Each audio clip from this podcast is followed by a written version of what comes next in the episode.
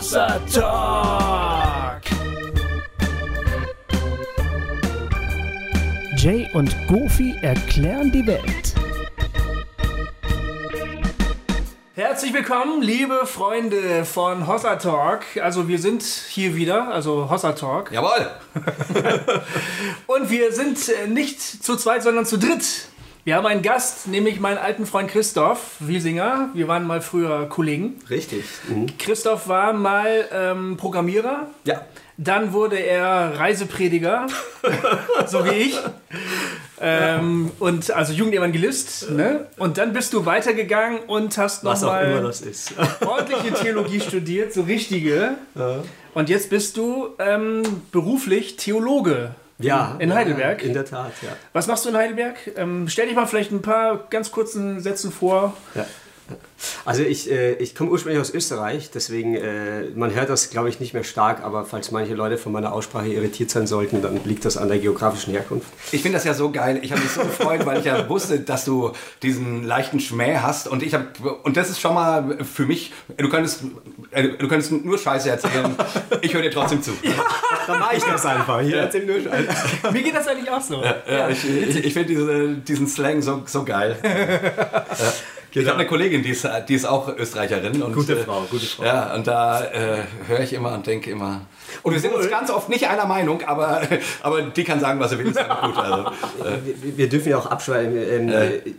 Das erste Mal in meinem Leben, dass ich tatsächlich darüber nachdenke, einfach zu sagen, scheiß auf die österreichische Staatsbürgerschaft, ich nehme die Deutsche an, weil ich das, was die österreichische Politik im Moment in der Flüchtlingskrise so zum Kotzen finde, Ja, das ist dass ich das erste Mal in meinem Leben wirklich darüber ernsthaft nachdenke, zu sagen, ihr Österreicher könnt mich am Arsch lecken. Also nicht die Leute, die ich kenne, das sind natürlich meine Freunde, aber Ja. die Politik ist gerade so, also ich könnte nur kotzen. Ich sag mir in letzter Zeit auch öfter, ich kenne Österreicher und der ist nett, das darf man alles nicht so persönlich, persönlich nehmen. Ich finde es auch brutal. Aber gut, wir waren. Aber was ich mache, ja, also ich bin in Heidelberg ähm, tätig. Ähm, ich habe da Theologie studiert, habe Examen gemacht, habe dann Vikariat gemacht. Und äh, also Vikariat ist die ähm, praktische Ausbildung zum Pfarrer in der Landeskirche. Und ähm, als ich mein Examen gemacht habe, hat mich meine heutige Chefin gefragt, ob ich nicht Lust hätte, äh, bei ihr am Lehrstuhl zu arbeiten als Assistent. Und bin dann nach dem Vikariat, habe ich angefangen in Heidelberg als Assistent und bin jetzt äh, in der Religionspädagogik da tätig. Das heißt, alle Leute, die Theologie studieren und das in Heidelberg machen, die müssen ähm, ausgebildet werden, auch äh, in einem Unterrichten und in der Bildung von Religion. Und das heißt, sowohl die Pfarrämtler als auch natürlich die Lehrämtler müssen einmal bei mir vorbei und müssen dort das äh, Pro-Seminar Religionspädagogik machen, was ich mache. Ja. Ich habe aber noch ein bisschen mehr ähm, äh, Semesterwochenstunden Lehrverpflichtung. Das heißt, ich mache auch andere Sachen. Mach, nächstes Semester mache ich Homiletik.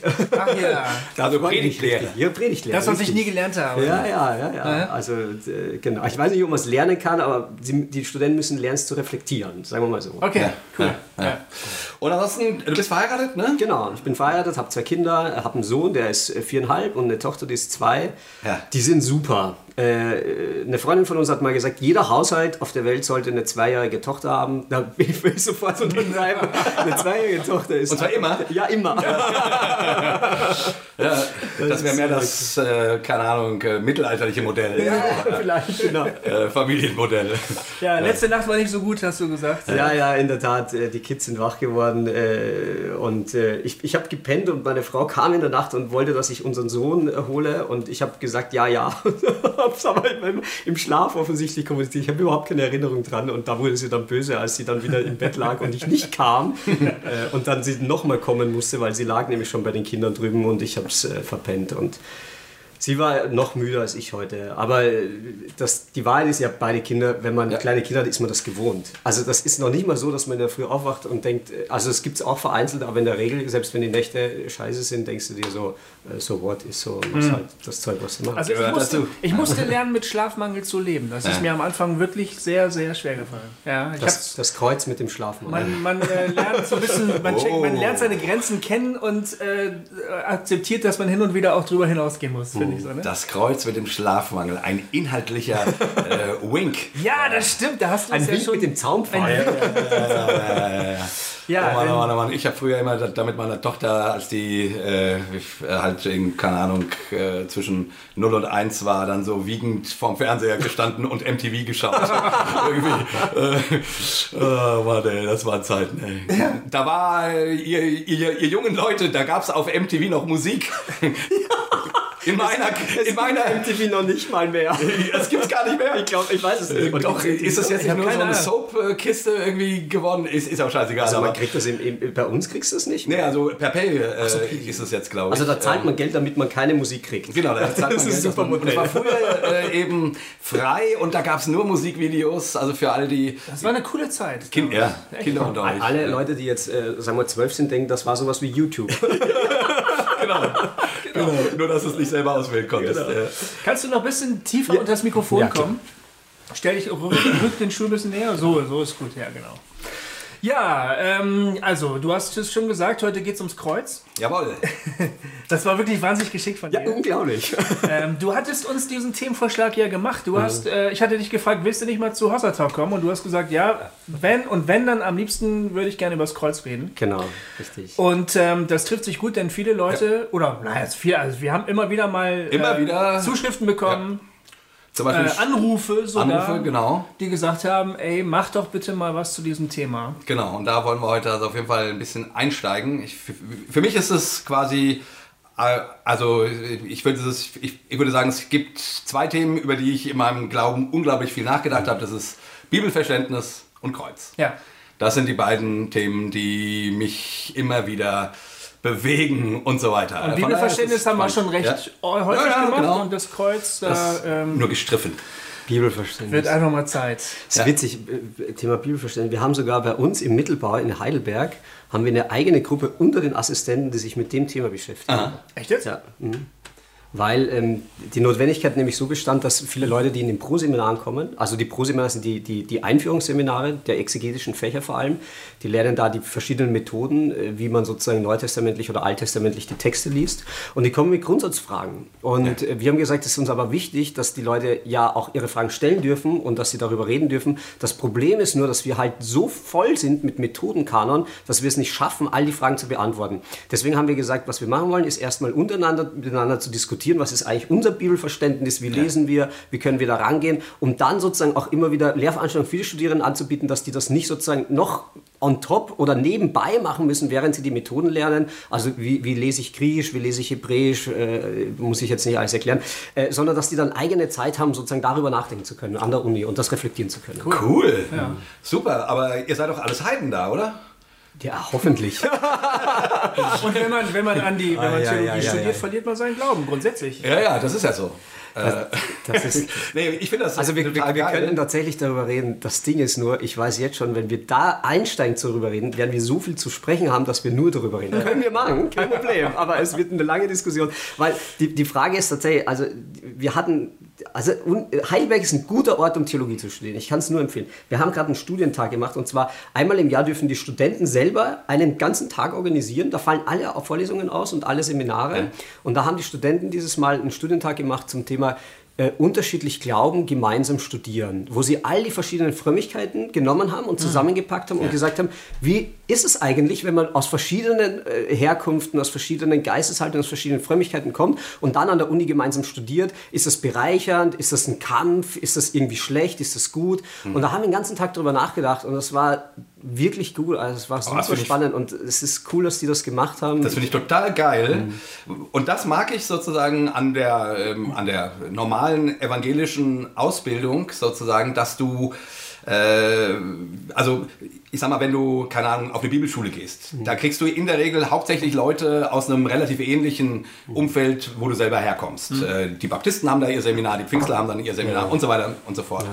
Und die große Chance, finde ich, bei so einem staatlichen evangelischen Theologiestudium ist, dass du einfach eine ganz breite äh, Gruppe von Hintergründen und Geschichten äh, kriegst und damit natürlich auch deinen Horizont äh, geweitet wird. Also ich, ich mache nochmal Werbung jetzt an der Stelle vielleicht fürs Theologiestudium an der Uni, weil ähm, ich weiß noch, als ich selber mir die Frage stellte, wo ich äh, meine theologische Ausbildung machen will, habe ich damals überlegt, ob ich nicht ins Ausland gehen soll. Ich bin ja Österreicher, also es war mhm. überhaupt nicht klar, dass ich jetzt in Deutschland bleibe.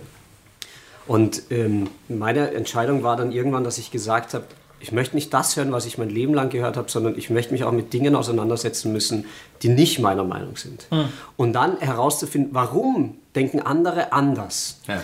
Und diese Grundeinstellung hat so einen großen Gewinn für mich gebracht im Studium, weil es mir auch darum gegangen ist, zu verstehen, warum andere Menschen andere Positionen vertreten, anders denken. Dann konnte ich nämlich auch selber verstehen, warum ich vielleicht nicht deren Meinung bin mhm. oder vielleicht, warum ich gar nicht mehr meine eigene Meinung bin, sondern vielleicht deren Meinung besser finde. Ja. Aber ich musste sozusagen in diese Spannung rein. Mhm. Und diese Spannung erstmal aufzubauen und auszuhalten und da durchzugehen, das ist eigentlich im Grunde, glaube ich, die beste theologische Schulung, die man machen kann. Nicht immer wieder im selben Saft zu schwimmen, immer mit denselben Leuten zu reden, immer nur dieselben Dinge zu hören.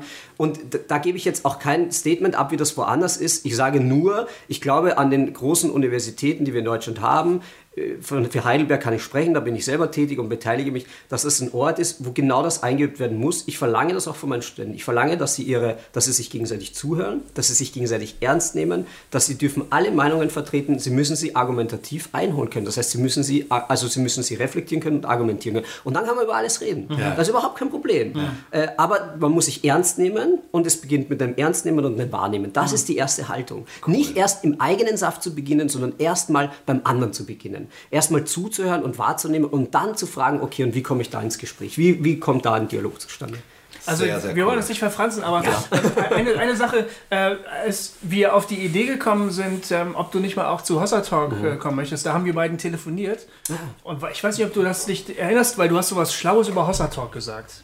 Ach, tatsächlich. Ja, du hast was Schlaues über Hossa Talk gesagt. Wir haben nämlich über Hossa Talk gesprochen mhm. und ich habe gesagt, ähm, viele freuen sich darüber, was wir machen, aber mhm. es gibt auch immer wieder Leute, die echt so ihre Probleme haben und die dann auch sehr offen äußern.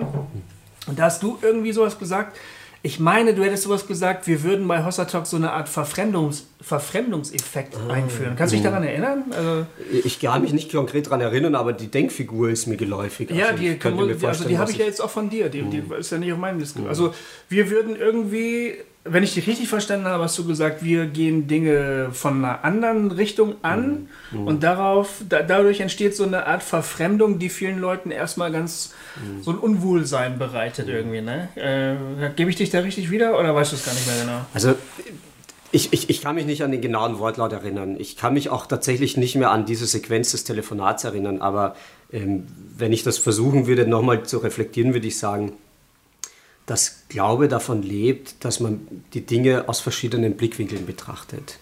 Also äh, was man auch lernt an der Uni ist zum Beispiel Kirchengeschichte.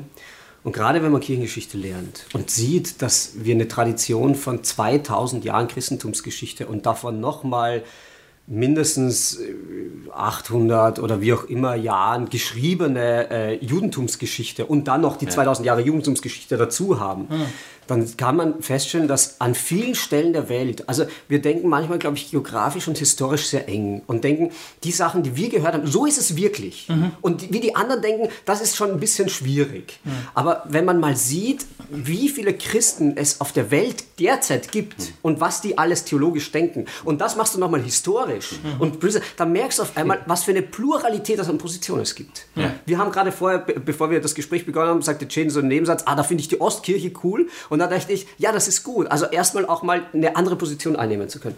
Und dann fängst du an, auf einmal zu merken, dass es Quatsch ist zu denken, es gibt die eine richtige Position, sondern es gibt eine Menge Positionen. So, und jetzt habe ich die Frage, was, wie, wie komme ich da jetzt zum Urteil, zum theologischen? Mhm. Jetzt habe ich eine Vielzahl an Positionen, nicht nur eine richtige, wo ich vorher schon weiß, dass sie ja. natürlich richtig ist. Das ist nämlich so ein bisschen ein Narzissmus. Also Narzissmus bedeutet, ich gucke nur auf mich selber und weiß, dass ich recht habe und alle anderen haben ein bisschen Unrecht. Aber wenn ich auf einmal anfange, was ich vorher gesagt habe, wahrnehmen und ernst nehmen, dann dann habe ich die ganzen Positionen am Tisch liegen mhm. und dann muss ich mich ja fragen, welche ist richtig. Und äh, äh, ich glaube, was ihr macht, ist sozusagen, ihr fangt an, bestimmte Positionen nochmal anders zu präsentieren und legt die einfach mal auf den Tisch mhm. und sagt, was ist, wenn wir das Ganze so betrachten, was ist, wenn wir es mal so wenden, was ist, wenn wir es so machen.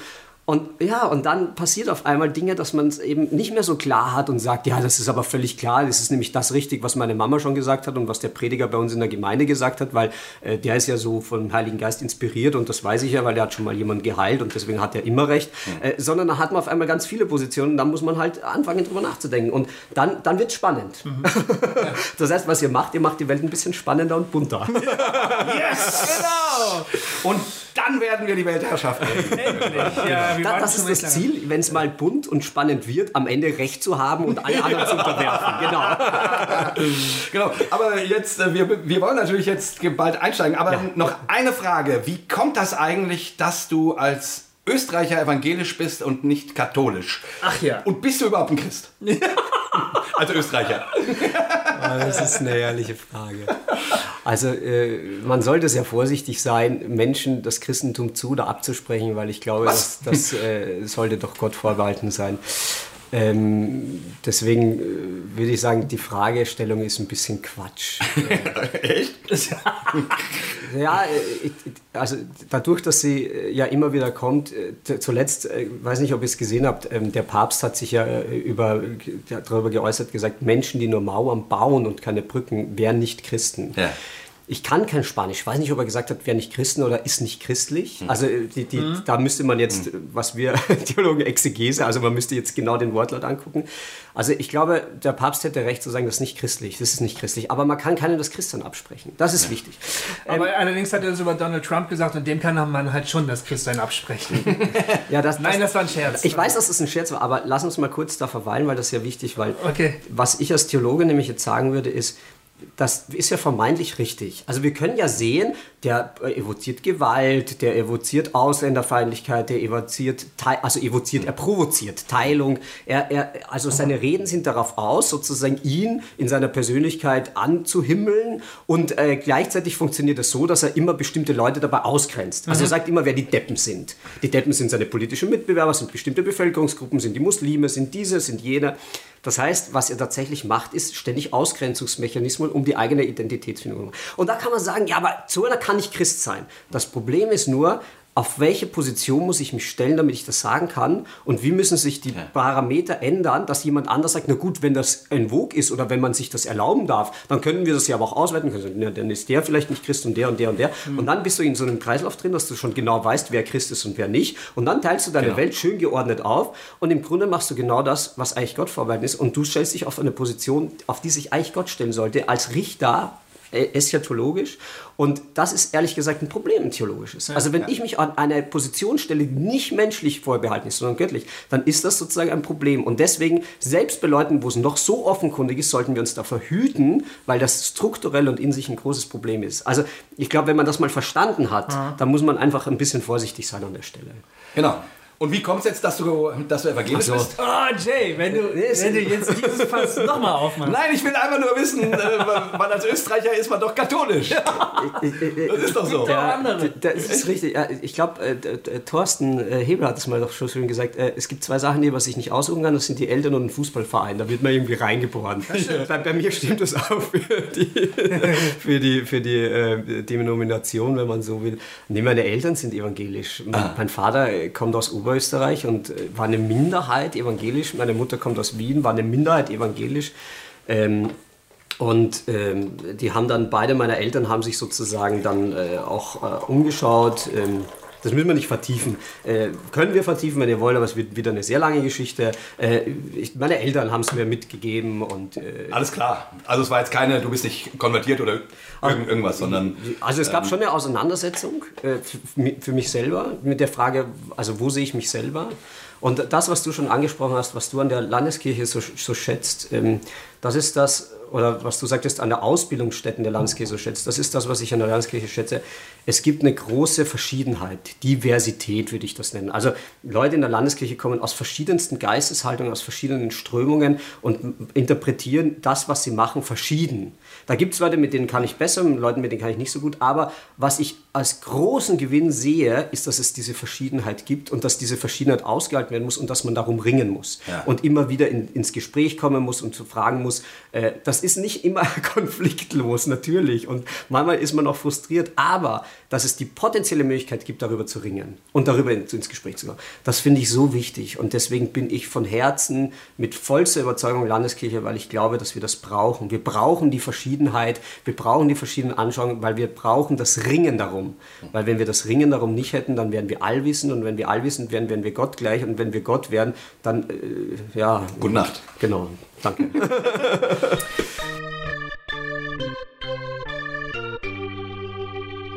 Hossa Talk! Ich bin mir ziemlich sicher, dass wir heute zwei Folgen von dem Thema machen. Ich glaube es Ich ehrlich weiß gesagt das auch. mittlerweile. genau, aber bevor wir richtig in Medias Res einsteigen, Genau, ich glaube, das war die längste Vorstellung, die wir jemals hatten.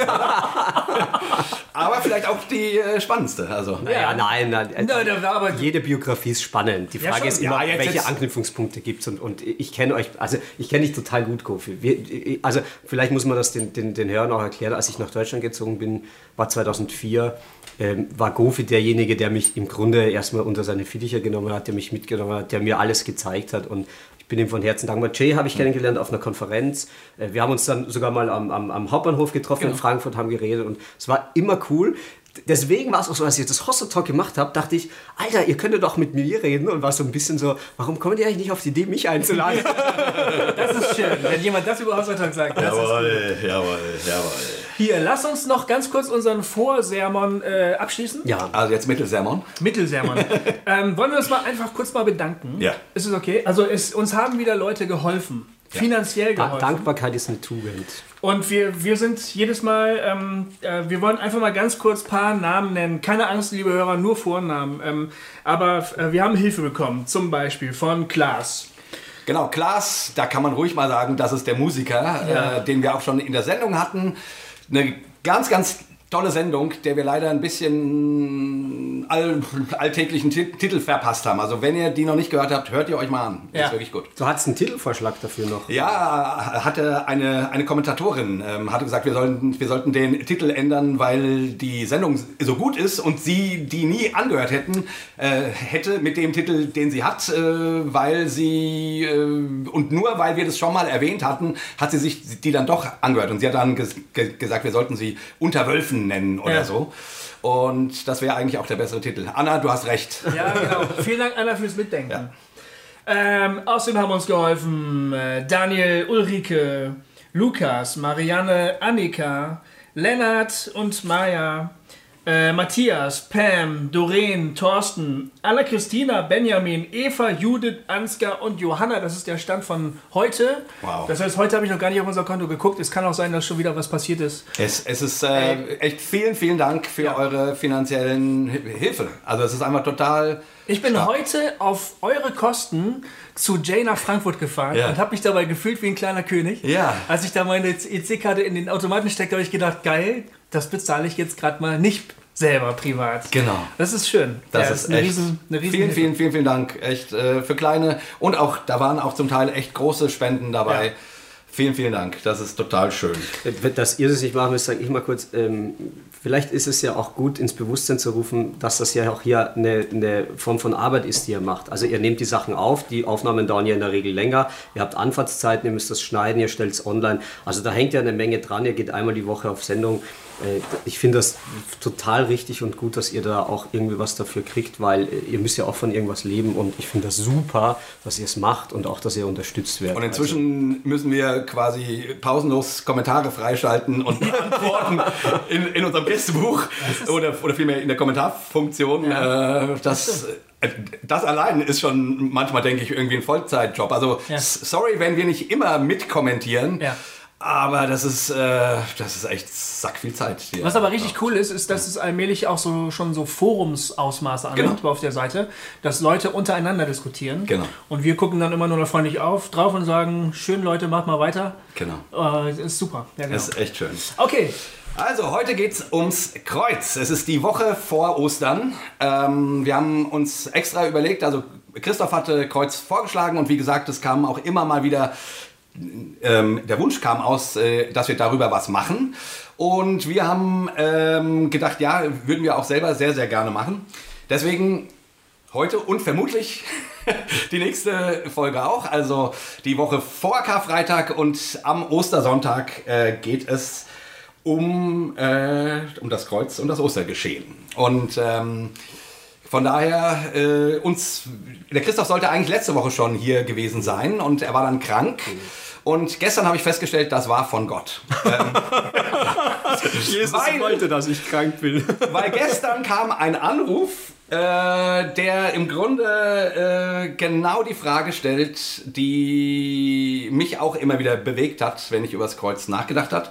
Oh. Und den spielen wir jetzt einfach mal vor. Robby hat angerufen, genau an der Stelle vielleicht gesagt, wenn ihr uns eine Nachricht sprechen wollt, aufs Band ähm, 06173 7829238. Könnt ihr gerne machen. Vielleicht seid ihr. Das mal langsam, aber das kann ja keiner. Ja, es steht auch auf der Homepage. Okay. Steht auf der Website. Ich will es nur immer sagen, damit die Leute sich daran erinnern. Ah, stimmt, genau. Da kann man ja auch anrufen. Weil äh, wir spielen sowas gerne, weil dann haben wir das Gefühl, wir quatschen mit euch und nicht nur an euch vorbei. Also, der liebe Robby. Hey, aus der Tag, äh, Goofy und Jay. Ich wollte euch mal was draufquatschen habe euch gerade in der Muckibude gehört und ähm, gerade diese Folge über der Mensch böse ist gehört und ich fand das echt eine coole Folge. Ich finde, das steht euch gut, wenn ihr so ein bisschen Bibelarbeit macht und grabt und in die Tiefe geht. Das hat mir gut gefallen. Also das könnt ihr gerne wieder so machen. Ich finde manchmal eure Gedankenanstöße echt wertvoll. Ähm, und ich finde es geil, weil ich habe das Gefühl, ihr kommt so ein bisschen aus äh, ähnlichen Gegenden. Zumindest Jay kommt so aus dem Hintergrund, aus dem ich auch komme. Ich habe lange in Bad Gandersheim gewohnt.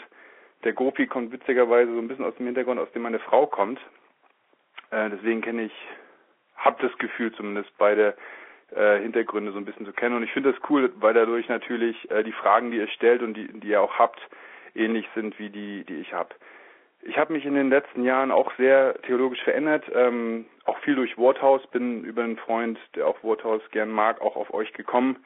Er hat gesagt, äh, Jay ist der, der beim NIM 2 war und da musste ich sofort anschalten, weil ich das äh, aus guter Kindheitserinnerung habe. Aber ich habe doch gar nicht angerufen. Also dieser Witz, der war super. Der hat mich lange begleitet und hat mir hat mir viel bedeutet. nee, Spaß beiseite. Ähm, ich habe einen Vorschlag für ein Thema. Und zwar beschäftigt mich äh, schon länger die Frage, warum ist Jesus eigentlich gestorben? Das ist ja so ein bisschen der heilige Gral ähm, in der Christenheit. Das ist ganz klar, Jesus musste sterben, damit wir gerecht werden, sonst kann Gott uns nicht vergeben, weil Blut muss fließen, jetzt mal so ganz platt gesagt. Ich weiß, dass das, was ich gerade gesagt habe, äh, eine bestimmte Richtung repräsentiert, aber in dieser evangelikalen Richtung ist das schon sehr stark vertreten, diese Meinung. Und ich finde, wenn man da länger drüber nachdenkt, kommt man irgendwie ins Zweifeln daran, ob das jetzt wirklich genau so ist, ob das nur ein Aspekt ist, ob das aus dem geschichtlichen Hintergrund in dieser Opferkultur ist oder ob es noch andere Deutungszusammenhänge da gibt. Und ich finde auch die Bibel ist da nicht ganz eindeutig, aber wenn man sich damit beschäftigt, habe ich ein bisschen gemacht, kommt man auch nicht zu dieser einen Antwort. Und ich finde es irgendwie spannend, wenn ihr darüber mal reden würdet, ähm, warum Jesus gestorben ist, beziehungsweise musste er sterben, war das äh, heilsgeschichtlich wichtig für uns oder nicht? Ähm, ist Gott daran gebunden an dieses Blut? Ähm, ich glaube persönlich nicht, aber es gibt ja viele, die da so argumentieren und sagen, Gott ist halt nur mal gerecht und er kann nicht einfach so vergeben und so weiter. Also dieses Thema ist komplex. Ähm, vielleicht habt ihr Bock drauf. Ansonsten wünsche ich euch alles Gute. Tschüss, euer Robby. Ja. Yeah. Vielen Dank, Robby. Dankeschön. Cool. Coole Frage. Sehr coole, sehr coole Message. Dankeschön. Ja, da sind wir jetzt mittendrin. Da oder? sind wir mittendrin. Mhm. Auf jeden Fall. Wie, wie es ist ein riesen, so großes Bündel. Wie, wie, wie steigt man da am besten ein? Also ich finde, der Robby hat an sich schon eine ganz gute Vorlage gemacht, weil er erstmal ein Stück weit zusammengefasst hat, wie die, äh, also jetzt, das ist ja so größtenteils der evangelikale Blick, den er da drauf ähm, geworfen hat, mhm. ähm, der, so, der das Sühneopfer, ne, so nennt man das, ähm, das Sühneopfer Jesu sozusagen zur, äh, zur Haupterklärung macht. Also Jesus ist für unsere Sünde gestorben. Ähm, ich, fasse es mal kurz nochmal knapp zusammen. Ähm, Gott ist zornig auf den Menschen, weil der Mensch ein Sünder ist. Ähm, der Mensch kann sich Gottes Liebe nicht verdienen, weil er dafür nicht gut genug ist, weil er das nicht schafft. Und dann, äh, aber anstatt den Menschen vernichten zu wollen, ähm, vernichtet Gott seinen Sohn, ähm, der quasi als Mittler ans Kreuz steigt und die Strafe für die Sünde trägt. Ähm, und damit äh, geschieht auf der göttlichen Ebene Gerechtigkeit und ähm, die Satisfaktion. Schuld, Satisfaktion, äh, die, die Schuld wird vergeben und jetzt kann Gott quasi den Menschen wieder angucken ähm, und muss nicht kotzen, wenn er ihn sieht oder zornige Blitze schleudern oder so. Jetzt ist der Mensch quasi frei, Gott äh, erhobenen Hauptes zu begegnen, weil Christus unsere Schuld getragen hat, gesühnt hat, bezahlt hat. Ähm, das ist im Grunde die, jetzt kurz gefasst, meine Fassung der Sühneopfer. Ähm, Theologie. Gibt ja da zum Beispiel auch die Paulus-Stelle, ich glaube Kolosserbrief oder so. Äh, Paulus sagt, ähm, in Christus hat Gott den Schuldschein, der gegen uns ausgestellt war, ans Kreuz genagelt Genau. und somit die Schuld beglichen. So, ne? da, vielleicht kommt das da und zum Beispiel von dieser Stelle. Genau. Also es gibt einige äh, Bibelstellen, die in diese Richtung sprechen. Das muss man schon sagen. Ja, ja. Ähm, äh, ich bin kein Freund dieser Sühneopfer-Theologie, aber dazu kommen wir dann vielleicht noch. Also du glaubst dem Paulus nicht. Kofi! Ich wollte nur mal fragen. Naja, ich, äh, ich würde jetzt mal das nicht gleich äh, Paulus versus Jay äh, so stellen, sondern ich. Hätte die Sache für mich ein bisschen einfacher gemacht. Ja, das glaube ich Also, gar nicht. mal kurz äh, für die Zuhörer. Ich glaube, das ist doch jetzt vielleicht ein, ein, ein, ein rosaroter Elefant, was jetzt hier die Paulus-Position wäre. Ich bin mir nicht ganz sicher, ob, Wirklich ob? Paulus das genauso sieht wie. Äh, na gut. Ja, dann, dann erzähl mal, wie sieht das denn Paulus? Ja, bin ich Paulus? Also mir, da, da, da, da ganz kurz, mir wurde das mal als ein Bild verdeutlicht. Ähm, das Bild des Gegenfeuers.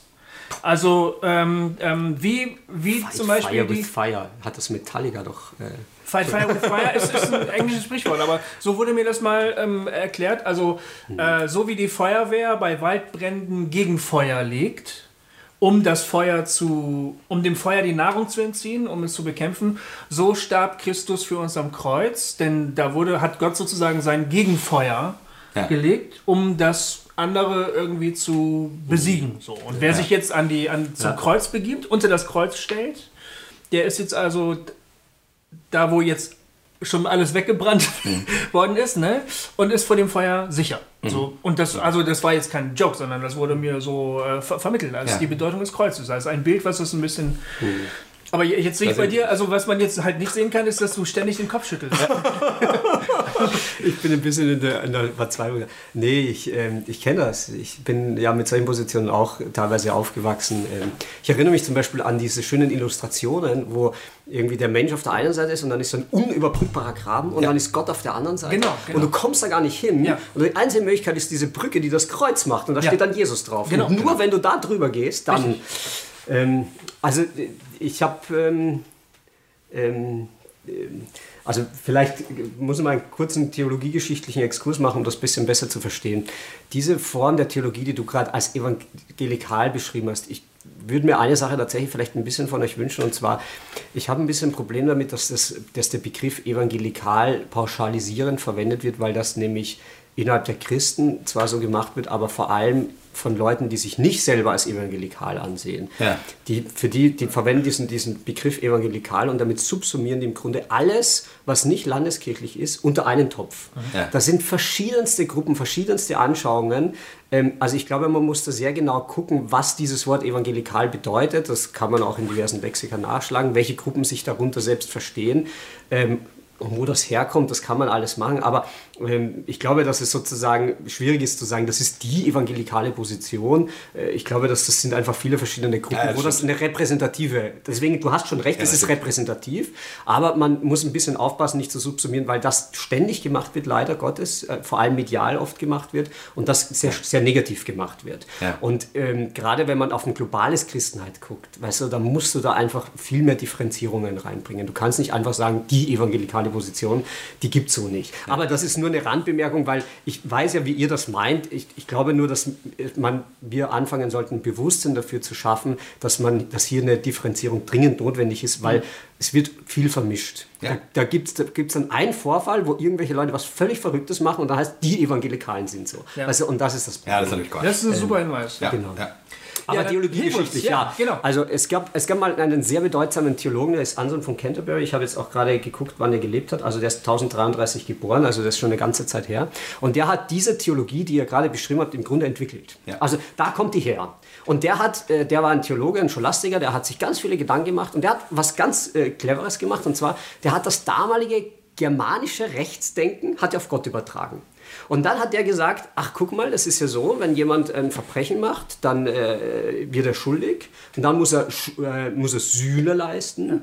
Ähm, und jetzt übertragen wir das auf Gott. Gott ist heilig, der Mensch wird schuldig gegenüber Gott, weil er sündig ist. Deswegen muss der Mensch Sühne leisten. Das Problem ist, Gott ist so heilig und der Mensch so tief Sünder. Nee, eigentlich, der, der Gott ist so heilig, so Punkt. Äh, und das heißt, jede Form von Sünde würde eine, so eine Schuld erzeugen, dass die überhaupt nicht mehr gesühnt werden kann. Ja. Und deswegen hat er gesagt, na, was macht Gott? Der schickt sich selber in Form seines Sohnes, äh, nimmt sozusagen äh, den Zorn, die Schuldleistung, die der Mensch erbringen müsste, auf Gott. Das heißt, Gott wird aber jetzt, das ist wichtig, Gott wird da ja auch ein bisschen sadistisch gezeichnet. Also ja. Gott ist ja jemand, der zornig ist, der jemanden haut, der jemanden blutig macht, weil er das irgendwie in der Theorie braucht, Sühne und ähm, haut sozusagen seinen eigenen Sohn ans Kreuz, stirbt für die Menschen und deswegen sind die Menschen erlöst. Das ist germanisches Rechtsdenken. Das hat sich sozusagen von Anselm von Canterbury sehr repräsentativ in bestimmten Strömungen bis heute gehalten, bringt aber das Problem, dass es ein sehr problematisches Gottesbild ja. zeigt. Und, und, da ist die Frage, ist das ich, überhaupt auch theologisch legitim? Und ja. da wird es jetzt spannend. Genau, und ich wollte nur dazu sagen, es ist es ist schon, äh, zumindest nach dem, was ich so höre, äh, die meist verbreitete Deutung des Kreuzes. In deiner Sozi also ja. in, in, deiner, äh, wie sagt man sagen, in deiner, in, den Bandmenschen, mit denen du zu tun hast. Genau. Ist das die vorherrschende Meinung? Ja, richtig. Also ich genau. kenne die auch. Ähm, also die gibt es in der katholischen genau. Kirche, die, die gibt es in der, in der protestantischen Kirche, in der Ostkirche nicht so sehr. Ähm, deswegen darauf will ich später auch noch ich hab, Ich habe einen, hab einen ähm, Vortrag bei Pfarrern gehalten, ja. ähm, sehr engagierten Pfarrern. Also das, wo viele sagen würden, oh, das sind die gläubigen Pfarrer. Ja. Da habe ich den Vortrag gehalten über, über genau diese Frage der Satisfaktion und über Anselm von Canterbury und als ich denen das so vorgestellt habe, haben die alle gesagt, nee, das ist, also das glaubt ja bei uns keiner mehr. Ja. Also deswegen, ich glaube, in der protestantischen äh, Welt ist dieses Modell schon aus guten Gründen weitgehend abgelöst. Das ist ja auch dieses Bauchgefühl, was ihr Aber thematisiert warte, warte, warte, Also dieses, ah, ich bin nicht sicher. Nee, ich, ich wollte es nur mal thematisieren. In so. der deutschen protestantischen Welt. Gut, Wenn du guckst richtig. nach Amerika, also alles, was da äh, rüberkommt, ähm, aus dem Calvinismus und so weiter, das ist aber sowas von genau das. Und zwar wirklich mit äh, da, also ich habe da einige ähm, ähm, Vorträge mhm. gehört, wo, keine Ahnung, oder. Ja klar, da, da, da, hängt sozusagen die ganze Versöhnung dran. Ja. Also die ganze Versöhnung hängt da dran, dass man sagt, wir, wir sind sozusagen, wir haben ein Problem vor Gott, wir stehen nämlich voll unterm Zorn Gottes und nur, wenn wir sozusagen uns mit an dieses Kreuz haften, mhm. nur dann sieht Gott uns durch dieses Kreuz. Das heißt, da hängt sozusagen eine die, die, die, ganze Theologie kannst du darauf aufziehen. Genau. Mhm. Genau. Im Grunde an einem sehr problematischen Gottesbild. Ja. ja, und jetzt ist die Frage, warum ist das ein problematisches Gottesbild? Ähm, ja. Weil das wäre auch mein erster Ansatz, dass ich, ähm, wir diskutieren das ja hier ein bisschen kritisch, ne? so wie du auch gesagt hast. Äh, das ist ja ein bisschen unser Job, dass wir so äh, Dinge, wo jeder sagt, ja, das ist so und so, ähm, mal wieder hervorholen und uns fragen, ist es wirklich so? Oder was, was, äh, was folgt daraus, wenn man das so glaubt? Hat denn diese Sicht auf Gott äh, gar keine biblische Grundlage? Ist das aus der Luft gegriffen? Nee, du hast ja den Kolosser zitiert, das andere wäre der Hebräerbrief. Ähm, Im Petrusbrief gibt es wo, wo verschiedene so Symboliken die Frage ist ja immer, was wir Theologen oder was ich sagen würde, ist, du hast halt verschiedene äh, Belegstellen, du hast halt verschiedene Spuren so mhm. und du versuchst daraus eine Geschichte zu machen. Ja. Und das heißt, was du machst, ist, du versuchst die verschiedenen Spuren zu integrieren und machst daraus eine Story, ein Narrativ, eine Geschichte. Und das ist eine Form der Geschichte, wie man sie machen kann, ja. die aber nicht unbedingt sehr plausibel ist aus verschiedenen Gründen. Kommen wir gleich dahin. Äh, ich glaube, dass man sozusagen, wenn man sich die verschiedenen Stellen anguckt, dass es plausibler ist, sozusagen eine andere Form von Geschichte draus zu machen. Aber es wäre mir jetzt möglich, wenn ich jetzt also zum Beispiel an diese Theologie glaube, glaube, dass ich jetzt äh, Bibelstellen zitiere und sage, wieso, da steht's doch. Ja, ja. Schuldbrief. Ja klar, Das Blut. es ist ja auch Quatsch zu denken, dass, äh, ich meine, du hast gerade vorher gesagt, wie viele Leute sozusagen diese Form der Anschauung wählen. Ich habe vorher gerade gesagt, das ist eine, eine, eine Story, die sozusagen um 1000, äh, das Jahr 1000 nach Christus entwickelt wurde. Ich bin doch nicht dumm und stelle mich hin und sage, Anselm war dumm und alle Leute das glauben. Das ist doch Genau. Quatsch. Natürlich ist es sozusagen, hat das eine Plausibilität.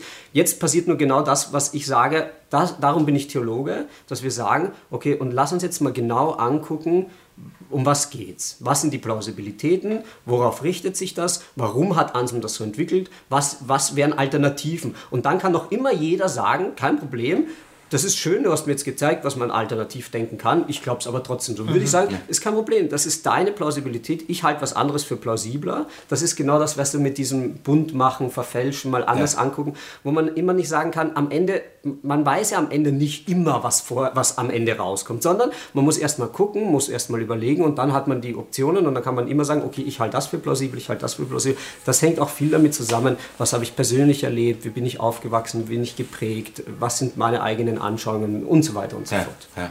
Aber erstmal theologisch. Wie kann man denn da jetzt vorgehen? Wir sind. Nein, lass uns, lass uns erstmal über das Gottesbild reden, was Warum? quasi, ja, was in der, ähm, was in der Sühne, äh, Okay. Opfer, Erklärung des Kreuzes mit drin ist. Ich finde, das muss man erstmal herv- rauskitzeln. Okay. Um sich zu fragen, ist das der Gott, an den ich glaube, oder ist das der Gott, an, an den Jesus geglaubt hat? Also, du meinst den zornigen Gott? Zum Beispiel. Aha. Also, ähm, genau, das ist, oder? Also, Ja, ja. Ich, ich, weil Also ich glaube, dass man verschiedene Sachen von da aus diskutieren kann, aber Ja. das ist auf jeden Fall legitim, natürlich. Weil die, die, die Erklärung ist ja eben die, warum Jesus sterben musste. Ne? Ähm, der, der Robby sagt das ja auch so schön, ohne Blutvergießen verge ähm, geschieht keine Vergebung. Das war ein Zitat aus dem Hebräerbrief übrigens. Ähm, das steht da so. Ja. Also äh, ohne Blutvergießen gibt es keine Vergebung und das kannst du natürlich absolut setzen. Oder du kannst gucken, dass es im Alten Testament pausenlos ohne Blutvergießen Ver Vergebung gibt. Ah. ähm, das, äh, und dich fragen, war das so gemeint, so absolut? Ja, oder Als Beispiel. beziehungsweise äh, auch verlangsamen, also auch mal genau zu gucken, was steht denn da und was kann denn damit gemeint sein. Ja. Ähm, also Das ist doch ein Rückgriff auf das Op Opfers, die, die Opfer. wir müssen ein bisschen aufpassen, dass wir nicht zu viele Themen jetzt aufmachen. Ja, ja, ja, genau. Aber, ähm, Ja, lass uns einfach. Ähm, gut, okay, Gottesbild. Erstmal. Also Gottesbild. Ich würde gerne beim Gottesbild, ähm, man muss kurz zu sagen, wir hatten natürlich vorher kurz gesprochen, das heißt, äh, ich wiederhole was, was ich vorher schon zu euch gesagt habe. Ähm, Gottesbild ist, glaube ich, deswegen wichtig ähm, oder ein guter Einstiegspunkt, weil es grundlegend für den eigenen protestantischen Glauben ist. Und zwar, ähm, wir feiern ja nächstes Jahr das große Reformationsjubiläum. Ein Jahr drauf ähm, war 1518 war die Heidelberger Disputation. Und die Heidelberger Disputation war theologisch enorm wichtig für die Reformation, weil Martin Luther bei der Heidelberger Disputation mit einer Theologie Form gebrochen hat. Und zwar hat sich die Theologie in der Scholastik sehr stark darauf konzentriert, wie man von Gott reden kann und wie man Gott beschreiben kann. Und die kam ganz stark über Attributis, äh, Attribut, äh, Attri Attributisierung. Danke, Attributisierung. Das heißt, Sie haben überlegt, was heißt dieser Heiligkeitsbegriff, über den wir gerade gesprochen haben, was heißt allmächtig, was heißt allgegenwärtig und so weiter und so fort. Und Martin Luther hat gesagt, ähm, dass ähm, Gott so erkannt werden will, wie er sich der Welt zugewandt hat. Ja. Wie hat sich Gott der Welt zugewandt? Zentral durch das Leben und Sterben Jesu Christi. Ja. Das heißt, in seiner eigenen Inkarnation, Inkarnation heißt ja äh, Menschwerdung, Einwohnung, hat er sich sozusagen zu offenbaren gegeben. Und wo ist der Ort, wo sich Gott als Gott offenbar gegeben hat? Am Kreuz. Das Kreuz ist der Ort, wo sozusagen Gott der Welt sich gezeigt hat, sich offenbart hat. Und man muss dieses Kreuz natürlich immer in so einer gewissen Gleichzeitigkeit mit der Auferstehung sehen. Aber ähm, ich glaube, Kolosser 2 ist es. Ähm, ähm, wo steht, äh, ich will von Gott äh, n- äh, nichts wissen außer äh, das Kreuz. Ähm, das heißt, wenn ich wissen will, wie Gott ist, muss ich den Weg übers Kreuz nehmen. Und das heißt, ich muss sozusagen das, was ich über Gott aussagen will, immer durchs Kreuz laufen lassen. Und dann fange ich nicht an, erstmal spekulativ mir eigene Gedanken darüber zu machen, was ich mir alles ausdenken kann, was alles theoretisch das Höchste und Tollste und Beste und keine Ahnung was wäre. Das ist spekulativ, sagt Luther, sondern ich muss es erst durchs Kreuz machen und im Kreuz und durchs Kreuz kann ich sozusagen darüber sagen, wie Gott ist. Mhm. Ja. Das heißt auch, wenn ich jetzt zum Beispiel anfange und sage, Gott ist heilig, Gott ist zornig und sonst wie, wie hat sich denn Gott im Kreuz offenbart? Dann bin ich eher bei, bei Stellen wie äh, im Philippa-Hymnus, das ist Philippa Kapitel 2, oder im Jesaja, im Gottesknechtslied, ähm, er hatte keine schöne Gestalt, er hat Knechtschaftsgestalt angenommen. Der, der Gott gleich war, ist, ist, ähm, ist Knecht geworden und ging den Weg ans Kreuz. Das heißt, Gott hat sich als derjenige offenbart, der sich hingibt, der, sich, der sein Leben gibt und ähm, das heißt, derjenige, der sich sozusagen zuwendet, der sogar sein eigenes Leben gibt, damit Leben leben kann. Ja. Der, der sozusagen ein Lebensermöglicher ist. Und das ist auf einmal aber ein ganz anderes Bild als so ein heiliger, zorniger Gott. Mhm. Sondern das ist ein Hingebender. Und ich glaube, eine entscheidende Frage, der, der aktuelle Vorsitzende IKD-Bischofskonferenz, äh, Heinrich Bedford Strom, hat es mal sehr schön gesagt. Er hat nämlich gesagt, wer hat denn Jesus ans Kreuz geschlagen? Hm. Wer war es denn? Hier würden Calvinisten sagen Gott. Aber Calvinisten würden sagen Gott. Ähm, die Bibel würde sagen Mensch. Also äh, vielleicht muss man sich das ja noch nicht mal ausschließen lassen. Wir können es ja ganz langsam machen. Also die Frage ist erstmal, können wir uns darauf einigen, dass Menschen Gott ans Kreuz genagelt haben? Ja. Wenn wir uns darauf einigen könnten, und ich glaube, das wäre ja doch mal erstmal sehr plausibel, dann muss man fragen, was, was heißt das denn, was passiert da? Ähm, ich würde dafür halten zu sagen, an der Stelle des Kreuzes, das Kreuz äh, offenbart sich da vor allem als prophetischer Ort. Mhm. Ähm, als prophetischer Ort deswegen, weil der Welt der Spiegel vorgehalten wird, wie die Welt ist. Am Kreuz und an dem Prozess Jesus sieht man, dass das politische Recht, also äh, heute würde man von einer differenzierten Gesellschaft sprechen mit verschiedenen äh, Machtsystemen, die sich gegenseitig kontrollieren.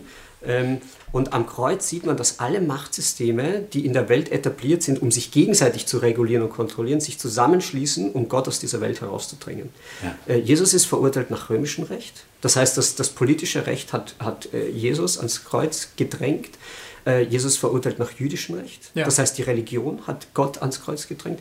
Jesus ist verurteilt nach der öffentlichen Meinung. Mhm. Also die, die vorher noch gerufen haben, Hosianna, Hosianna, die waren die, die kreuzigten, kreuzigten. Mhm. Das heißt, diese ganzen Mächte verbünden sich, um Gott aus dieser Welt herauszudringen. Mhm. Das heißt, der prophetische Ort, den meiner Meinung nach sehr stark machen würde, ist hier zu zeigen, dass es das Problem der Sündhaftigkeit der Menschen und das Problem der Sünde nicht nur ein Narzissmusproblem ist, einer Selbstbezogenheit, sondern auch eins von Systemen und Mächten, dass sozusagen die Mächte dieser Welt Gott herausdrängen und nicht in dieser Welt haben wollen. Ja. Das ist sozusagen das Kreuz. Das Kreuz ist die Gottverlassenheit und auch dieses, dieser Ruf Jesu, mein Gott, mein Gott, warum hast du dich verlassen, nicht verlassen, ist im Grunde auch ein Ende der Gottesbilder. Ja. Also diese Projektionen, die wir uns selbst machen, das ist wieder Luthers Punkt der spekulativen Theologie, wo wir denken, wir wüssten ja, wie Gott ist. Hm. Ich meine, das muss man sich mal auf der Zunge zergehen lassen, dass das ein Mensch denkt, dass er das sagen könnte, wie Gott ist. Das ist ja auch herrlich. Aber, äh, also, aber das ist der Bruch. Am ja. Kreuz zerbricht das. das Am Kreuz spannend. zerbrechen diese Dinge. Ja. Und die, die, die, die, die gehen sozusagen, die werden rausgenagelt, werden rausgedrängt. das Kreuz ist ein prophetischer Ort, wo Gott äh, sich offenbart und wo die Welt sich offenbart. Ich will mal gerade sagen, das ist eine Position, die zum Beispiel auch, auch Peter Rollins vertritt, ah, ja, ähm, die ich auch sehr spannend finde, ähm, der quasi sagt, äh, der Kar-Samstag hm. ist das Symbol dafür, dass Gott tot ist. Dass Gott weg ist. Ähm, warte, lass ja, mich kurz erklären. Sagen, mach's langsam. dass Gott weg ist. Ähm, und er sagt, ähm, und das finde ich ganz spannend, ähm, das ist das Symbol dafür, dass das, was du gerade gesagt hast, unsere Vorstellung von Gott, keine Ahnung, der Gott, den wir anrufen und sagen, hilf mir, mach mein Leben schön, äh, ich habe das Problem, mach dieses, mach jenes, mach welches, also den Gott, den wir auch funktionalisieren, ähm, unsere Götzen, mhm. dass die, äh, dass das Kreuz zeigt, dass, dass das ähm, zum Ende kommt. Mhm. Und der Vorhang ist zerrissen, mhm. als Jesus stirbt mhm. und der Tempel ist leer. Mhm. Also das, Gott steckt nicht mehr im religiösen System, mhm. sondern wir, also am Kreuz machen wir die Erfahrung, Gott stirbt, wie wir uns Gott immer gedacht haben. Gott, Gott, wir, Gott, Gott macht selbst Gotteskritik. Genau. Also wir rufen, man muss mit Nietzsche rufen, ähm, Gott ist tot. Und wir haben ihn, wir haben ihn getötet. wir haben gekreuzigt. ihn getötet. Ja, getötet. Stimmt, hat genau, gesagt, ja. sagt er. Ja. Und wir haben ihn umgebracht. Ah, ich weiß nicht, müssen wir jetzt bei Nietzsche gucken. Ich glaube getötet, meine ich mich zu erinnern. Aber anyway, und ähm, naja, und die, die, die, ähm, und Peter Rollins sagt, diese Erfahrung, dass, äh, dass dein Götze stirbt, das will dir das Kreuz vermitteln, damit der wahre Gott in der Auferstehung in dir und mir sichtbar werden kann. Eben nicht mehr der Gott im Himmel, im Tempel, ähm, im, da oben, sondern in dir und in mir, indem wir, keine Ahnung, ähm, äh, anders leben. So, ähm, also das äh, finde ich ganz spannend. Das ist so ein Ansatz, der eben eher vom Existenzialismus äh, kommt. Langsam, langsam, langsam. Da bin ich jetzt ein bisschen unsicher, ob man das so sagen kann. Peter Rollins sagt es so. Ähm, Der Existenzialismus. Ich, ich muss es vielleicht kurz erklären. Das Problem ist, man spricht gerne vom Existenzialismus, aber man sagt nie dazu, was man damit meint. Ja, das Weil war- das ist auch wieder, genau wie wir das vorher mit Evangelikal hatten, das ist so ein Umbrella-Term, also so ein Regenschirmausdruck. Ja, da ja. kann man alles runter. Was, was ist das denn? Ist das jetzt Sartre, ist das Camus, ist das Heidegger? Wa- wa- Was reden wir, wenn wir... Aber ist egal. Kierkegaard.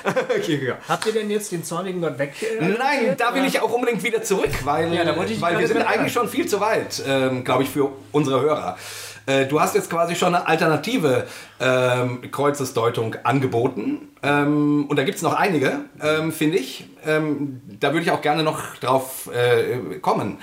Aber, äh, also meiner Erfahrung nach, hängen die meisten unserer Hörer, ähm, und das, das ist ein anderes Klientel, als du an der Uni sitzen hast, ähm, hängen äh, halten die Sühnopfer-Erklärung für wahr. Und die sitzen jetzt da und sagen, wie jetzt? Ähm, ich denke, Jesus musste sterben, damit Gott mir vergeben kann. Darf ich mit meinem Wissen auch mal kurz Ja. brillieren? Denn du brauchst noch nicht mal die Sühne-Opfer-Theologie, um zum Zorn Gottes zu gelangen, sondern du kannst auch ähm, zum Beispiel Anti-Wright folgen, wenn er sagt, Jesus ähm, stand in der Tradition der jüdischen Propheten. Da gibt es eine Traditionslinie, die sagt, durch Leid wird Erlösung geschaffen. Und ähm, wenn man sich jetzt anguckt, dass Jesus ja nicht nur die Seligpreisung gesprochen hat, sondern auch Gerichtsworte gesagt hat. Ja. Also Israel das ko- kommende Gericht angekündigt hat, mit dem Selbstverständnis, ähm, dass er anstelle des Volkes gerichtet wird, ähm, dann da, da steckt noch gar nicht die, die frühchristliche Sühnetheologie drin, sondern da steht erstmal einfach der Tod des Gerechten für die Ungerechten drin. Richtig. Ähm, und da taucht der zornige Gott möglicherweise auch wieder auf. Der Gott, der sagt, äh, eure Sünde ähm, führt zum unvermeidlichen Gericht, es sei denn, ihr kehrt um. Ja. Da- Aber was bedeutet dann der Kreuzestod in, der, in dem Zusammenhang? Also, äh, wie gesagt, Sühnopfer sagt, hier passiert das Blutopfer, was bezahlt. Wie, wie sieht es in dieser Erklärung aus? In der Erklärung ist es so, dass ähm, Jesus für ein Verbrechen hingerichtet wird, was er gar nicht getan hat. Ja. Also der jüdische Aber Rat, das ist totales Rechtsdenken. Aber mach weiter. ja, äh, der, der jüdische Rat ähm, ähm, verurteilt ihn, weil er die Stirn hat, sich als den Messias zu bezeichnen und äh, als den, der von Daniel vorhergesagt wurde, als der Menschensohn, der, der mit den Wolken kommt und dann sich an die, an die zur Rechten Gottes setzt. Ähm, das bezeichnen sie als Blasphemie, wenn ich das jetzt Ja. richtig erinnere, wie, wie Wright das folgert. Und dann wird er weiter an das römische Rechtssystem äh, gegeben. Wo, da wird dann gesagt, hier ist ein, ähm, hier ist ein, ein Aufrührer, ein Revoltenführer, der sich gegen die Herrschaft Roms auflehnt. Äh, du hast gar keine andere Wahl, als ihn zu, zu kreuzigen. Ja. Und Wright sagt, im Prinzip sind diese aufrührerischen ähm, Stimmungen im, im äh, Volk schon da. Und es sind nicht zuletzt gerade auch die, die Leute, die gerade in der ähm, so in theologischer, geistiger Richtung, die das Sagen haben, die diese Ressentiments schon irgendwo schüren.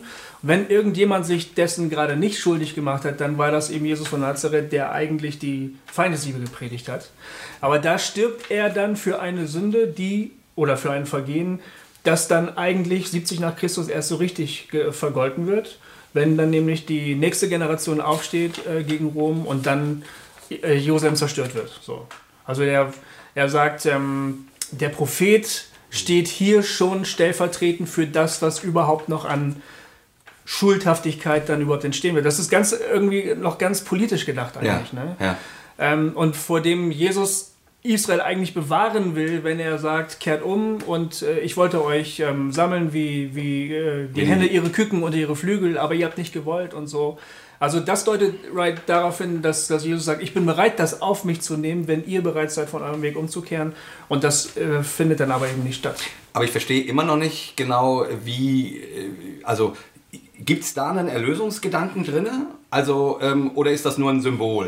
Äh, Das, das ist nicht nur ein Symbol, sondern es hat auch immer gleich eine metaphysische Tragweite. Also ähm, das ist im Prinzip der, der Gottesknecht, der die Schuld aller auf sich lädt. Ich glaube so, also das, das, das Selbstverständnis. aber, und wieso ist das dann anders als in, in der Sühne? Ähm, ich glaube, der Sühnebegriff ist an der Stelle tatsächlich zentral. Also da müssen wir jetzt gucken, weil Was an bedeutet dem hängt. Sühne? Genau. Ja. Deswegen auch, das war von Anfang an meine Gedanke. Aber wir können gerne, also ich glaube, dass die Stories alle funktionieren, solange man fragt, was bedeutet Sühne. ja. Da, darf ich anhaken? Ja, natürlich. Also, du bist ja Gast. Ähm, ähm, ich, ich möchte nur irgendwann zumindest, äh, also ich würde gerne die Sühneopfertheologie hinter uns lassen. Ich würde nur gerne ein paar stichhaltige Argumente dagegen noch irgendwann loswerden, weil ich glaube, äh, das ist wichtig. Willst du erst oder soll. Ich weiß nicht. Also ich glaube, es ist wichtig, damit man, ähm, damit man, weil dieser Satz, ähm, komm zu Jesus, äh, lass dich mit Gott versöhnen, denn Jesus hat für deine Schuld bezahlt. Ähm, das, was du vorhin sagtest, das Bild, äh, der, da ist der große Graben und da liegt das Kreuz drüber und über das Kreuz gehst du zu Gott. Ich würde sagen, genau andersrum, Gott kommt zu dir. Ähm, ähm, das ist, Das ist die, wichtig. das ist die Geschichte Jesu und nicht und nicht eine Brücke. Jesus ist keine Brücke, sondern Jesus ist der Gott in der Welt. Ähm, und, und das macht das Kreuz deutlich, wie, wie dieser Gott ist. Als wir noch Sünder waren, äh, ist Gott für uns am Kreuz gestorben. Genau. Genau. Also ich will nur sagen, ähm, ähm, ähm, ich, ich, ich, also ich glaube, die, die, ähm, weil das so, weil das zumindest bei vielen Leuten so im Kopf ist, dass sie auch wahrscheinlich, wenn, wenn sie jetzt hören und sagen, wie Jesus, äh, Jesus hat, ähm, ihr sagt, Jesus hat kein Blutopfer bezahlt, dann geht gleich die Schere auf, ah, dann seid ihr ja keine Christen. Das kann man ja, äh, das ist ja sozusagen der Scheidepunkt für ganz viele Leute, ob du Christ bist oder nicht. Und deswegen möchte ich zumindest, ähm, also es gibt sehr gute alternative Erklärungen und die Sühneopfererklärung ist eine, sorry, Scheißerklärung, finde ich, Okay, langsam, langsam. weil sie so viele Lücken hast. Nee, ich, ich, ich, Ja. ich würde es gerne deswegen verlangsamen, weil ich glaube, es ist wichtig, die Leute mitzunehmen.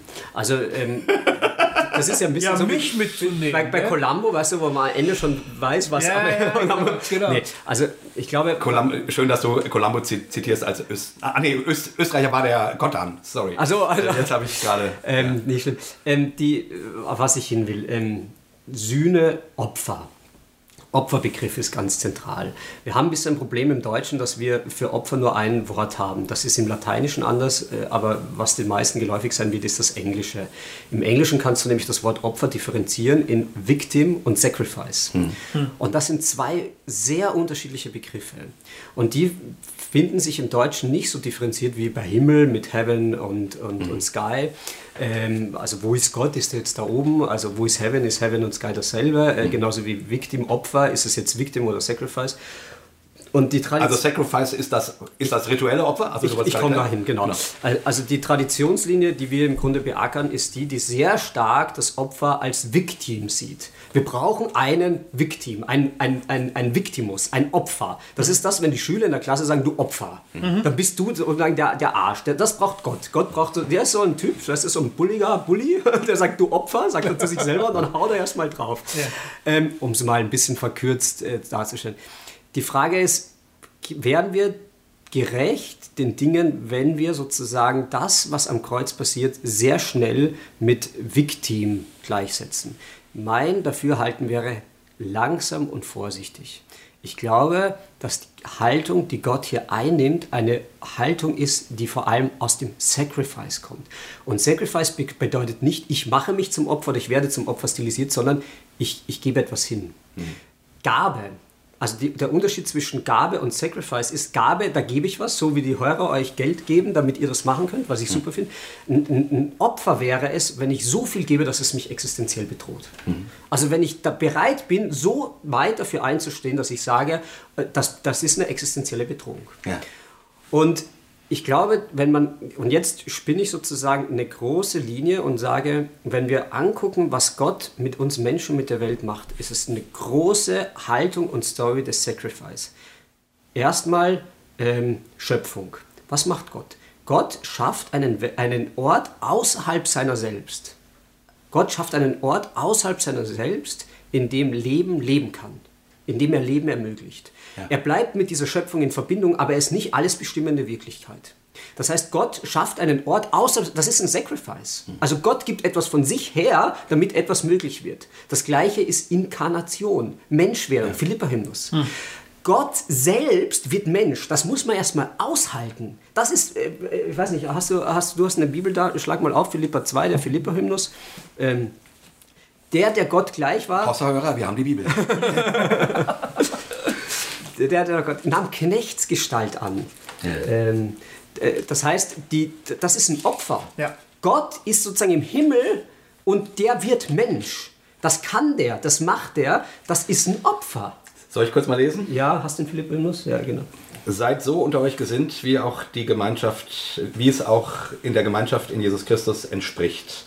Er, der in göttlicher Gestalt war, hielt es nicht für einen Raub, Gott gleich zu sein, sondern entäußerte sich, das ist genau das, was du gerade gesagt hast, sondern entäußerte sich selbst und nahm Knechtsgestalt an, ward den Menschen gleich und der Erscheinung nach als Mensch erkannt. Er erniedrigte sich selbst und ward gehorsam bis zum Tode, ja zum Tode am Kreuz.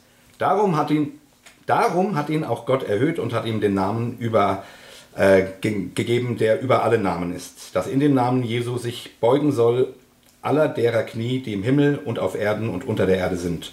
Und alle Zungen bekennen sollen, dass Jesus Christus der Herr ist, zur Ehre Gottes des Vaters. Man nimmt übrigens exegetisch an, dass das eine sehr alte Tradition ist, die sozusagen mündlich in den Gemeinden tradiert wird, also ein Teil der Liturgie, die, die Paulus hier eingebaut hat. Ja. Also dass das sozusagen jetzt nicht mal Otum Paulus ist, sondern dass das sozusagen ein frühchristliches Bekenntnis war. Ja. Äh, nur kurze exegetische Bemerkung. Interessant, nur ganz kurz, da steht nichts von Sühne. Ja, ja. Was wichtig ist, ist aber, um diesen Begriff des Opfers zu verstehen, weil das, was da an der Stelle versuche ich ja gerade zu arbeiten, zu sagen, lass uns mal wegkommen, immer Opfer sofort sozusagen als, das ist ja auch die alttestamentliche Tradition, da können wir auch noch hinkommen und uns das genau angucken, aber dieses, wir, wir hauen irgendwas tot, da muss Blut spritzen. Also lass uns, naja, ich meine, Ja, nee, das war nur so lustig, Ja. wie das, wir hauen irgendwas zu. ja, äh, Kreuz, was ist denn Kreuz? Kreuz ist brutal. Ja, natürlich. Äh, brutalst. Ja. Äh, und ich meine, und das, äh, das, deswegen ist das so wichtig, weil ich meine, was machen wir für ein Gottesbild, wenn wir sagen, Gott braucht das? Dem reicht das nicht, einfach jemanden abzuknallen. Der muss auch gekreuzigt werden. Da müssen Nägel und, und Leiden und, Ja. und, und Blut muss fließen. Das ist ja krass. Also Entschuldigung. Also Sacrifice, das heißt, äh, die Inkarnation ist Opfer. Es ist ein Sacrifice von Gott, dass er inkarniert, dass er Mensch wird. Und dieses Opfer, das Sacrifice, gipfelt am Kreuz. Es ist die größte Opferbereitschaft, die Gott macht, dass er sich von den Menschen ans Kreuz schlagen muss. Und dort, wo er sich ans Kreuz schlagen muss, wird das, das, das Sacrifice wird victimisiert. Ja. Von den Menschen. Aber nicht von Gott. Okay. Nicht Gott ist der, derjenige, der zornig ist und sagt, ich mache jetzt was, sondern Gott ist derjenige, genau, er, er, er, er bringt das Opfer, er gibt Genau. und wird von den Menschen victimisiert. Aber er ist sozusagen der Sacrifice, also er ist sozusagen das Sacrifice, er gibt sich selbst hin. Und dann hast du genau das, was mit Sühne und in hineinnehmen und das heißt, Hegel hat mal eine schöne Überlegung angestellt, die an der Stelle ganz gut passt. Und zwar der sagt, wenn wir von Allmacht sprechen, dann denken wir, Allmacht ist ein Dual zwischen Allmacht und Ohnmacht. Also die Ohnmacht ist das Gegenteil von Allmacht. Hegel sagt, wenn wir aber das mit der Allmacht ernst meinen würden, dann müsste die Ohnmacht in der Allmacht mit eingeklammert sein, weil sonst ist die Allmacht keine Anmacht, wenn sie die Ohnmacht nicht einklammert. Das Cool. ist, das ist Ja. deswegen wichtig, weil es nämlich am Kreuz wichtig ist, wenn wir über Gottesbilder sprechen. Ja. Also ja, am Kreuz begegnet uns ein ohnmächtiger Gott, Ein ein sterbender Gott. Gott. Und das ändert was im Gottesbild des allmächtigen Gottes, wenn Gott, der allmächtig ist, sich auch ohnmächtig Ja. machen kann. Das ist wichtig. Und das sozusagen diese Bewegung zu verstehen. Und das wäre, das ist genau für mich, also für mich ist, ist das Kreuz der Ort, wo ich erkenne, wie Gott ist. Genau. Ähm, das ist das, was, was du vorhin sagtest, ne? dass Luther sagt, ähm, ähm, alle, also jeder Gedanke über Gott muss durchs Kreuz durch. Am Kreuz ist der Ort, wo, wo Gott zeigt, dass er tatsächlich mit der Feindesliebe ernst macht. Ähm, dass das nicht eine nette Idee ist, sondern dass er sie wirklich lebt. Ähm, dass er nicht vom Kreuz runtersteigt und sagt, ich habe aber recht, tata, und jetzt zeige ich es euch, äh, euch und jetzt äh, massakriere ich die Baalspriester oder so, sondern also äh, das, ich bringe das immer in den Vergleich mit dem, mit dem Gottesurteil am, am, am, am Horeb, ne, mit Elia, wo, wo Elia zeigt, dass Gott den längeren hat. Die größere Flamme. Ja. am, Kreuz, am Kreuz zeigt der Gott, den uns Jesus Christus verkündigt hat, nicht, dass er den längeren hat. Entschuldigung, ich, ich muss. Ich, ich, Ich hab- aber ich hab auch ohne. Witz, Ich muss- ohne Witz, Ja. Kofi. Ich meine, vieles, was wir Theologie treiben, ich meine, Freud, äh, da geht es wirklich darum, wer hat den Größeren. Ja. Ohne Witz. Also, Ja. wer hat den Größeren, wer ist der Mächtigere, wer ist der, der Coolere. Und genau an der Stelle, Aber darum genau geht's- ist das Kreuz so wichtig. Genau, und, und darum geht es doch auch genau. in, in den ganzen Religionszwist. Ja. Wer Ja, hat den längeren? genau. Wer, ähm, ähm, hat der Luther recht oder der Calvin oder der so und so oder der bla bla bla? Äh, immer, äh, ich habe aber recht, ich habe aber, aber recht. Und am Kreuz sagt J- Jesus, ich weigere mich recht zu haben. Äh, Ich zeige, dass ich recht habe, indem ich es nicht zeige.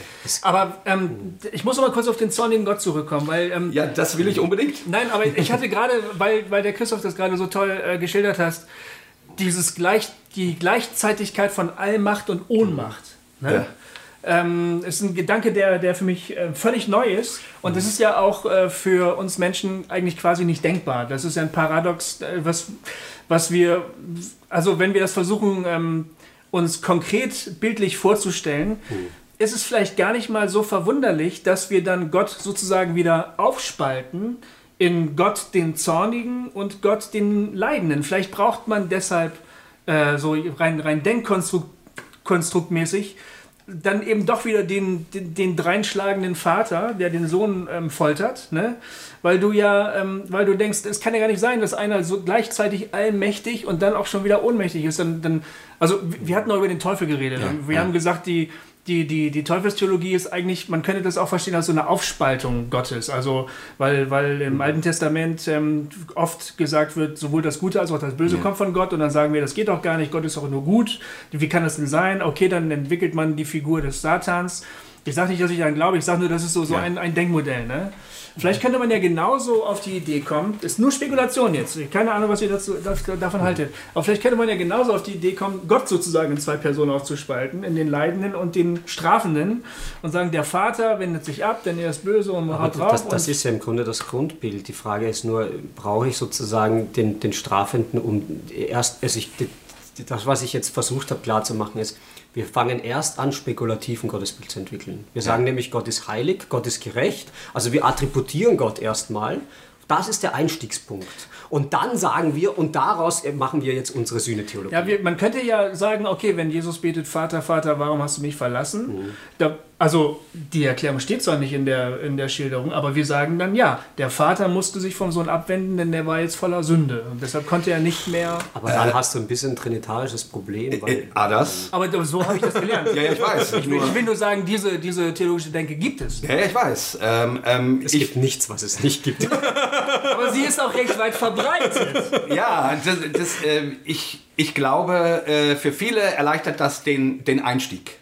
Den Einstieg, ähm, keine Ahnung, sie laufen mit Schuldgefühlen rum ähm, ähm, und dann hören sie, ja, Gott sagt, das war falsch, was du gemacht hast, aber er hat dir eine Antwort in Jesus Christus geschickt, indem er Jesus für diese Schuld ähm, Hat geschlagen hat lassen, ja. und hat bezahlen lassen und deswegen kannst du deine Schuldgefühle loswerden. Denn die Schuld ist beglichen. Die Schuld ist, be ist beglichen. Also, also, also mal ganz platt gesagt. Das ist ein guter, ob es ein guter ist, weiß ich nicht, aber es ist ein Einstieg. Es ist glaube irgendwie ein System, das Sinn macht. Genau. Man, man, kauft sich was ein, man sagt, okay, da komme ich irgendwie zum, zu Gott und zum Glauben ja. oder keine Ahnung was, das nehme ich und damit habe ich es erstmal. Ich glaube, auch deswegen ist die, ist die Sühnopfererklärung des Kreuzes auch so, äh, auch für viele Leute so äh, wichtig, weil sich da das relativ mit sehr leichten Sätzen sagen lässt, warum man an einen gekreuzigten Gott glaubt. So, und, und deswegen glaube ich auch, und es setzt ja zum Beispiel an dem ganzen Opfergeschehen, ähm, was alle Religionen kennen, das setzt genau an dem Gedanken an, du bist schuldig geworden, jetzt, musst jetzt opferst du ein, ein Lamm, ein irgendwas, ähm, um den Gott äh, zufriedenzustellen. So, ähm, damit du dann deine Schuld beglichen bekommst. Und dieses, und dieses Bild greift das Neue Testament ja durchaus auf. Also, also, und meine Frage wäre, meine Frage äh, ganz kurz wäre, greift es das Neue Testament auf? Der Robby hat die Frage übrigens auch, auch gestellt, mhm. weil es so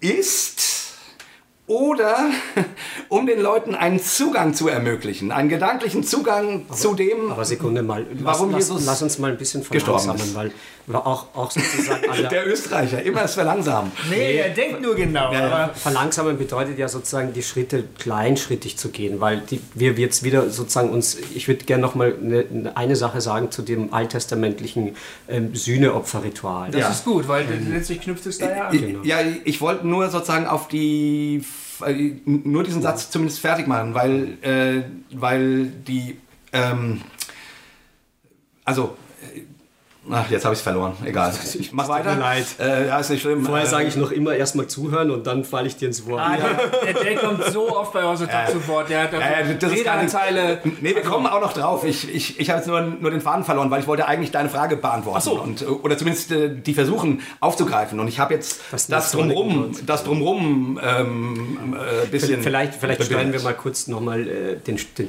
den zornigen Gott an. Ich muss sagen, genau. ich habe da ein bisschen, ich, ich tue mir das schwer und ich habe da auch keine, ich kann euch kein theologisches System präsentieren. Ähm, was mir wichtig geworden ist, ist ähm, vielleicht aber auch zu sehen, was sozusagen dieser zornige Gott, der ja vor allem im Alttestamenten gezeichnet wird, dass das ja auch bedeutet, dass es ein Gott ist, der immer wieder in Verbindung bleibt. Also der zornige Gott, den, den, man muss ein bisschen vorsichtig sein, sozusagen sofort unsere menschlichen Kategorien von, von so einem, äh, ich sage es jetzt mal ein bisschen platt, alkoholisierten, zornigen Vater, der seine Kinder schlägt, zu haben. Ja. Ähm, sondern das bedeutet ja, dass wir ein Gottesbild haben, wo sich Gott nicht abwendet, sondern wo er zugewandt bleibt. Das ist wichtig, das ist das Erste. Das Zweite ist, wenn man ähm, die, die Entstehung der alttestamentlichen Texte anguckt, das ist ein bisschen schwierig. Ähm, das können wir jetzt nicht alles hier durchmachen, aber alttestamentliche Texte sind über lange Zeiträume entstanden. Das waren Texte, die sind lange tradiert worden, die sind kommentiert worden und diese Kommentare sind wieder in den Text mit eingeflossen und so sind die Texte sozusagen immer wieder erweitert worden. Ja. Und vor allem die, die prophetischen Texte sind immer wieder Texte, die sozusagen kontrafaktische Zusagen waren an ein Volk, das sozusagen versucht hat, Erklärungsmuster zu liefern.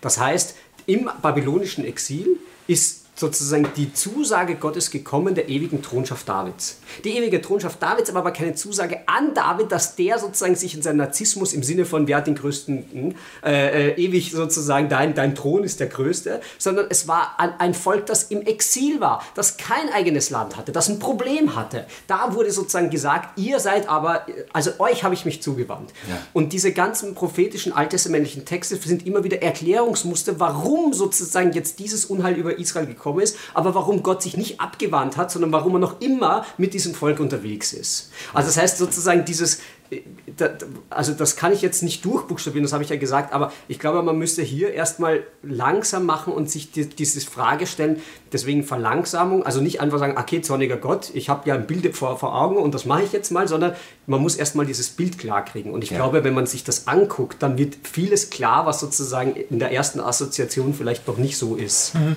Ähm, also das so viel zum zornigen Gott. Also, also dass zorniger Gott nicht unbedingt bedeutet, wie bei Anselm zum Beispiel, mhm. äh, Gott ist ein germanischer Richter. Gott ist in seiner, also ist durch die Sünde ver, äh, quasi verletzt. Mhm ähm, und sagt jetzt, der Mensch hat den Tod verdient, ich, ich, ich muss mich quasi zurückhalten, um den Mensch jetzt umzubringen. Und dann springt Jesus äh, ans Kreuz und sagt, ja, nimm mich.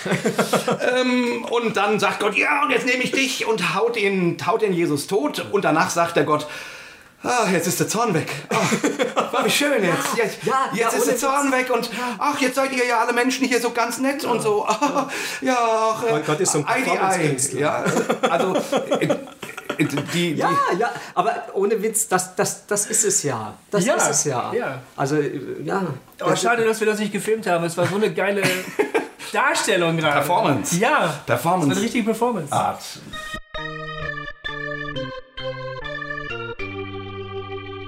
Hossa Talk! Wo sind wir zeitlich? Aber wir sind, wir, ehrlich gesagt, wir müssen bald schon die zweite Runde einläuten. Ich würde sagen, wir machen jetzt Schluss. Aber wir haben überhaupt kein Fazit. ja, Und so leicht kommst du aus der Sühne auch in der zweiten Stunde nicht raus. Nee, natürlich nicht. Ähm, ähm, das Geile ist, wir haben jetzt einen super Cliffhanger. Ja? Ja, das stimmt.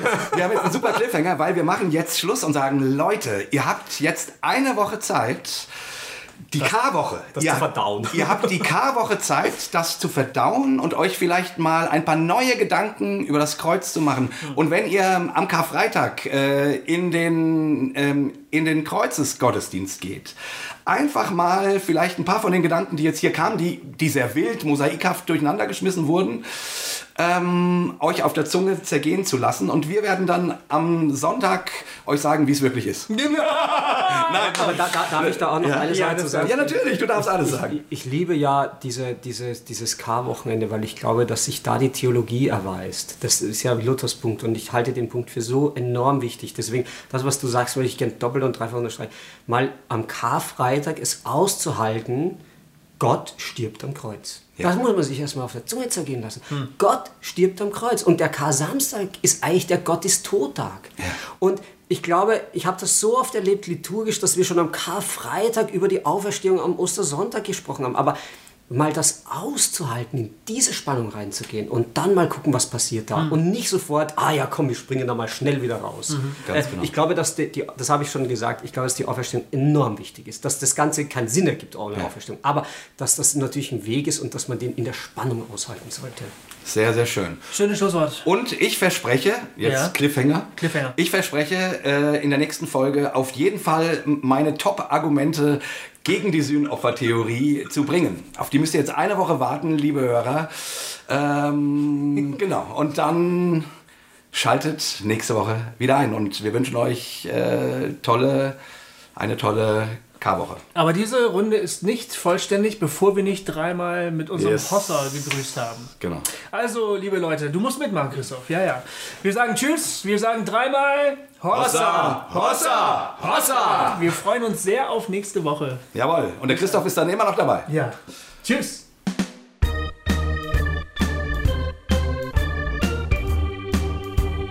Hossa Talk. Jay und Goofy erklären die Welt.